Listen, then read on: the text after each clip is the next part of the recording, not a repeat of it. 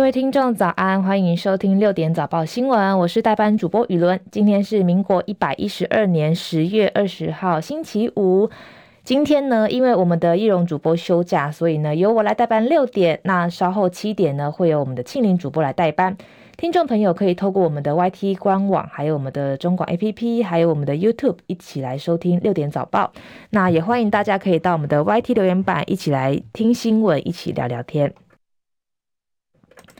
当然，新闻一开始要最先关心的就是天气的消息。一周又即将结束啦，今天开始会有封面报道，加上东北季风转强，包含迎风面的北部跟东半部地区会有转为湿凉的天气形态，尤其在明后两天的周末时间会更加明显。最快在下半天开始就会有明显的雨势，在基隆北海岸跟大台北山区，还有宜兰地区会有局部大雨发生的几率。另外，南部地区比较不受影响，不过依然要注意，可能在南部地区会有午后雷阵雨。晚间开始封面通过，在北部跟东半部的气温会有明显的下降。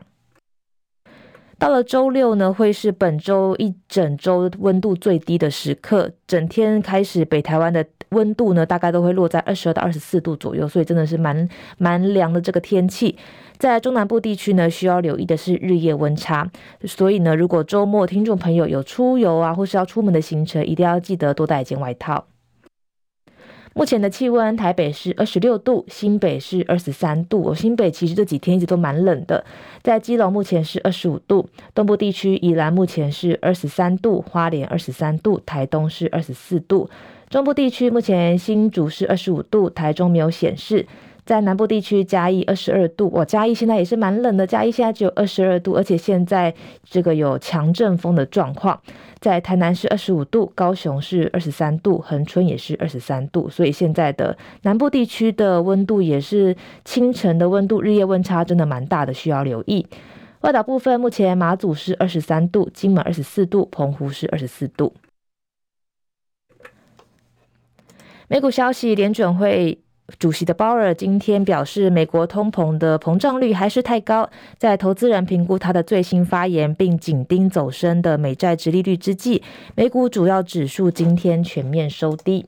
包含道琼指数下跌两百五十点，收在三万三千四百一十四点。纳斯达克指数也是下跌一百二十八点，收在一万三千一百八十六点。标普五百指数下跌三十六点，收在四千两百七十八点。费城半导体指数下跌四十五点，收在三千三百六十七点。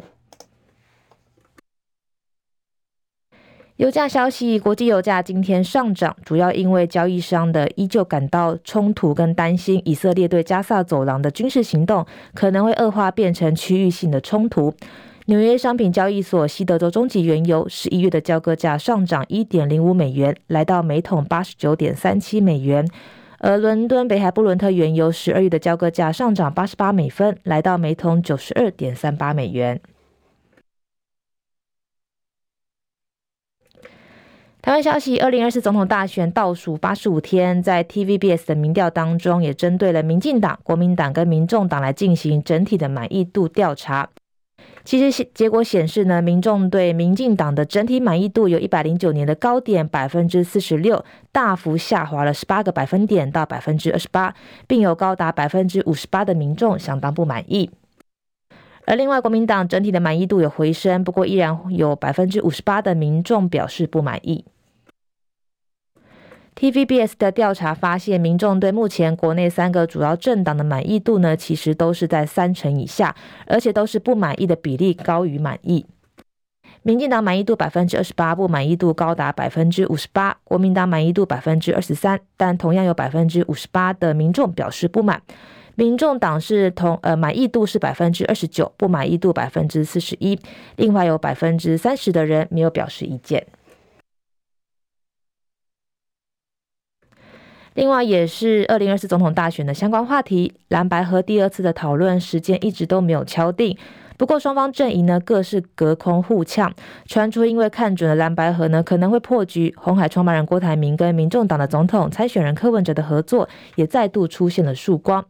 两周内呢，两人已经至少二度会面。郭台铭昨天受访说，日前跟柯文哲见面的时候，柯文哲提了很多政治的改革，而自己呢则是提了很多经济层面的改革议题。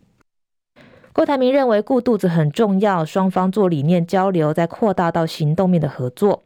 而另外，郭台铭的副手赖佩霞昨天也宣布，已经正式取得丧失国美国的国籍证书，不再具有美国公民的身份，这等于不再拥有双重国籍，可以合法参选。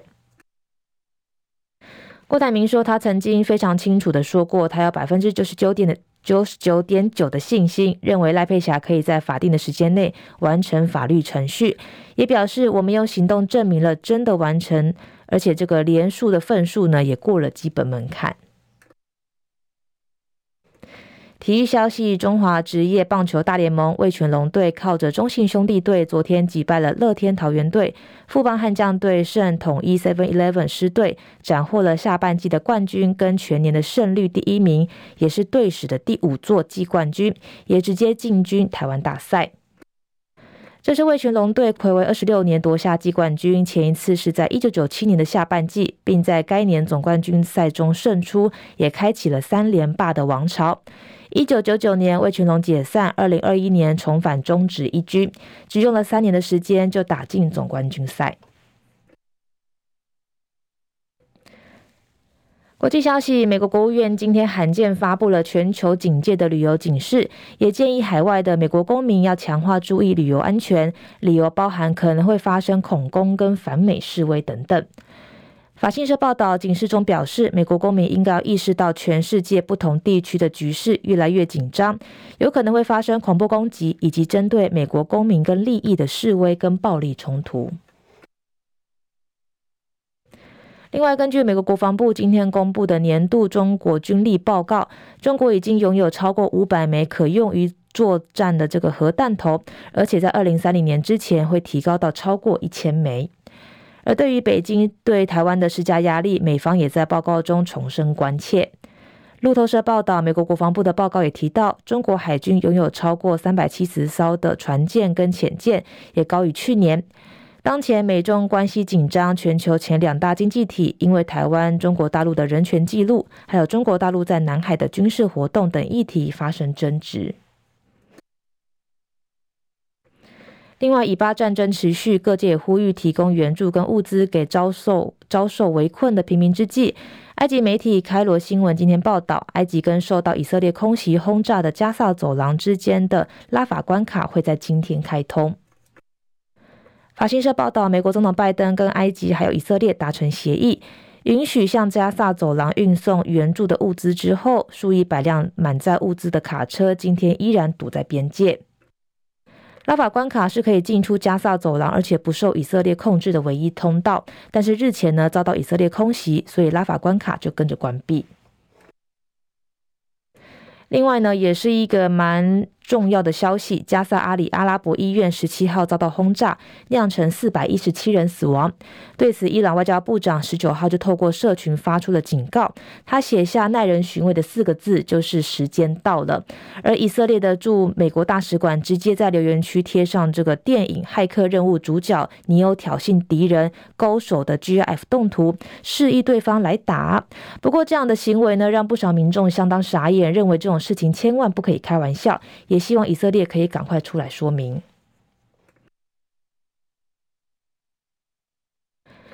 接下来呢，是十分钟的早报时间，首先是联合报的头版头条。今天联合报头版头条同样也谈到了以巴战争，联合国人道援加萨没否决，俄罗斯呼吁以哈停火也没有通过，以埃允许二十辆卡车援助进加萨。这个是今天联合报的头版头条。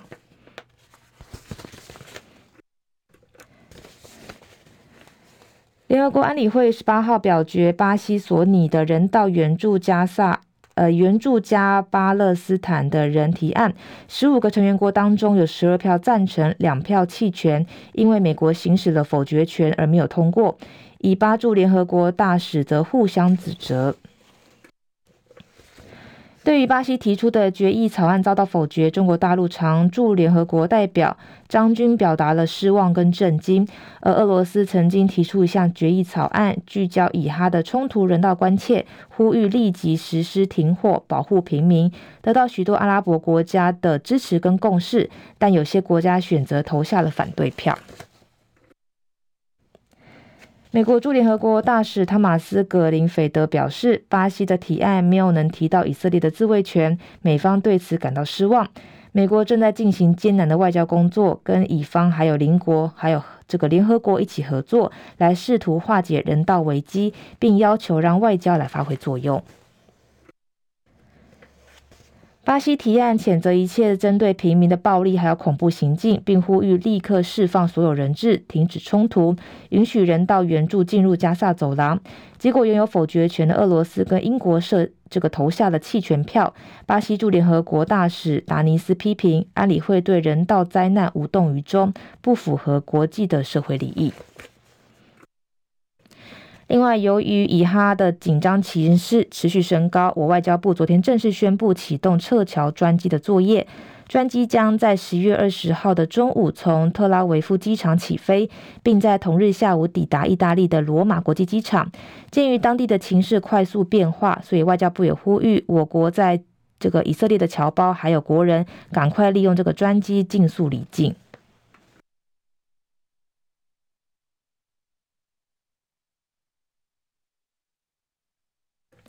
接下来是中国时报头版头条，谈到了大选倒数八十五天，今年第三度访台，支持两岸展开对话。AIT 主席罗森伯格表示不支持台独。这个是今天中国时报的头版头条。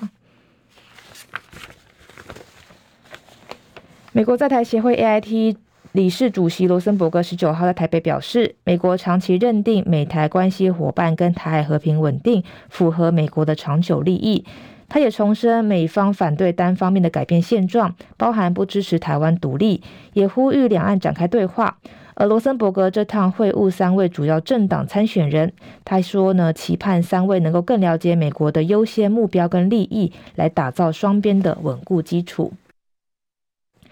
罗森伯格在今年三月上任之后，八个月内三度访台，也透露出美国对台海局势的关注超乎异常。美国对台湾二零二四总统大选的关心程度也超出往年。罗森伯格跟赖侯科都见过三次面，两次在台湾，一次是在三人访美的时候。因此，罗森伯格十五号又抵达台湾的时候，三位候选人呢，呃，三位参选人呢，都相继发出声明，称他是老朋友，欢迎再续。罗森伯格表示，跟三位总统参选人见面，深化友谊，可以进一步了解他们对台湾的愿景，以延续数月以来对彼此的共同讨论。不过，他也反对这是一种面试的说法。他说，美国在台湾选举中没有选票，所以这个说法不太恰当。至于有媒体询问美国对赖清德能否遵循蔡英文路线，是否有所疑虑，罗森伯格仅表示，他跟所有总统参选人见面的时候都是承诺私下会面，内容保密，所以他当然会遵守。罗森伯格也说，美方认定美台关系伙伴跟台和平稳定符合美国的长久利益。会依循一个一个中国的政策，致力跟维持台湾的非官方关系。他也表示，一中政策是以台湾关系法、三个联合公报还有六项保证为指引，这跟北京的一个中国原则完全不同。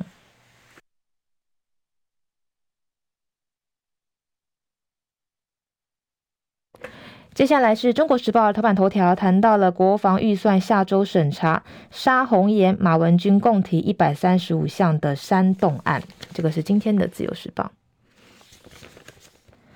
立法院外交跟国防委员会下周将审查明年度的国防部预算。朝野立委预算提案昨天截止，根据统计，朝野立委在明年度的国防预算公开预算所提的删减预算，还有冻结决议等提案，一共四百二十九案。深陷潜舰国造泄密案的国民党立委马文君，一个人就提出了一百二十一项的删减跟冻结提案。比例超过四分之一，中间还包含提案冻结潜舰国造第二阶段的原型舰筹建预算三亿元。马文君针对机密的预算部分，另外提出了十四项的提案。马文君这项潜舰国造呃潜舰国造的原型潜舰预算冻结案，获得国民党立委吴思怀还有廖婉如的联署支持。而民进党的立院党团总召柯建铭说：“我们会紧盯着他。”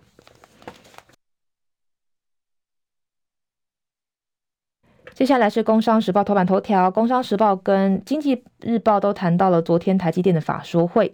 春鹰宴现踪，魏哲家畅望二零二四，智慧手机、个人电脑已见需求稳定的早期迹象。台积电明年将有健康的成长动能。这个是《工商时报》。晶圆代工龙头台积电十九号召开法说会，在汇兑收益跟三奈米尖的先进制程的助攻之下，第三季每股税后纯益八点一四元，创下今年新高。总裁魏哲嘉释出了二零二四年景气春燕的讯号，强调智慧型手机跟个人电脑已经见到需求稳定的早期迹象。今年的财测目标跟资本支出维持不变，二零二四年会有健康的成长动能。最后是经济日报头版头条谈到了金控拿老本配息要过五关。金管会规定草案出炉，需要符合资本适足率、财务健全等要件，经核可才可以发放。金控老本配息条款出炉，金管会昨天宣布，明年开始十四家的上上市的金控公司，如果想要拿到资本公积、法定的余额公积等等老本的配发现金股息，需要通过五大关，最后一关呢是需要经过金管会的核准。新闻最后呢，也要提醒大家，今天开始封面报道，加上东北季风转强，所以大家记得周末出游的时候要多带一件外套喽。我是雨伦，下次见，拜拜。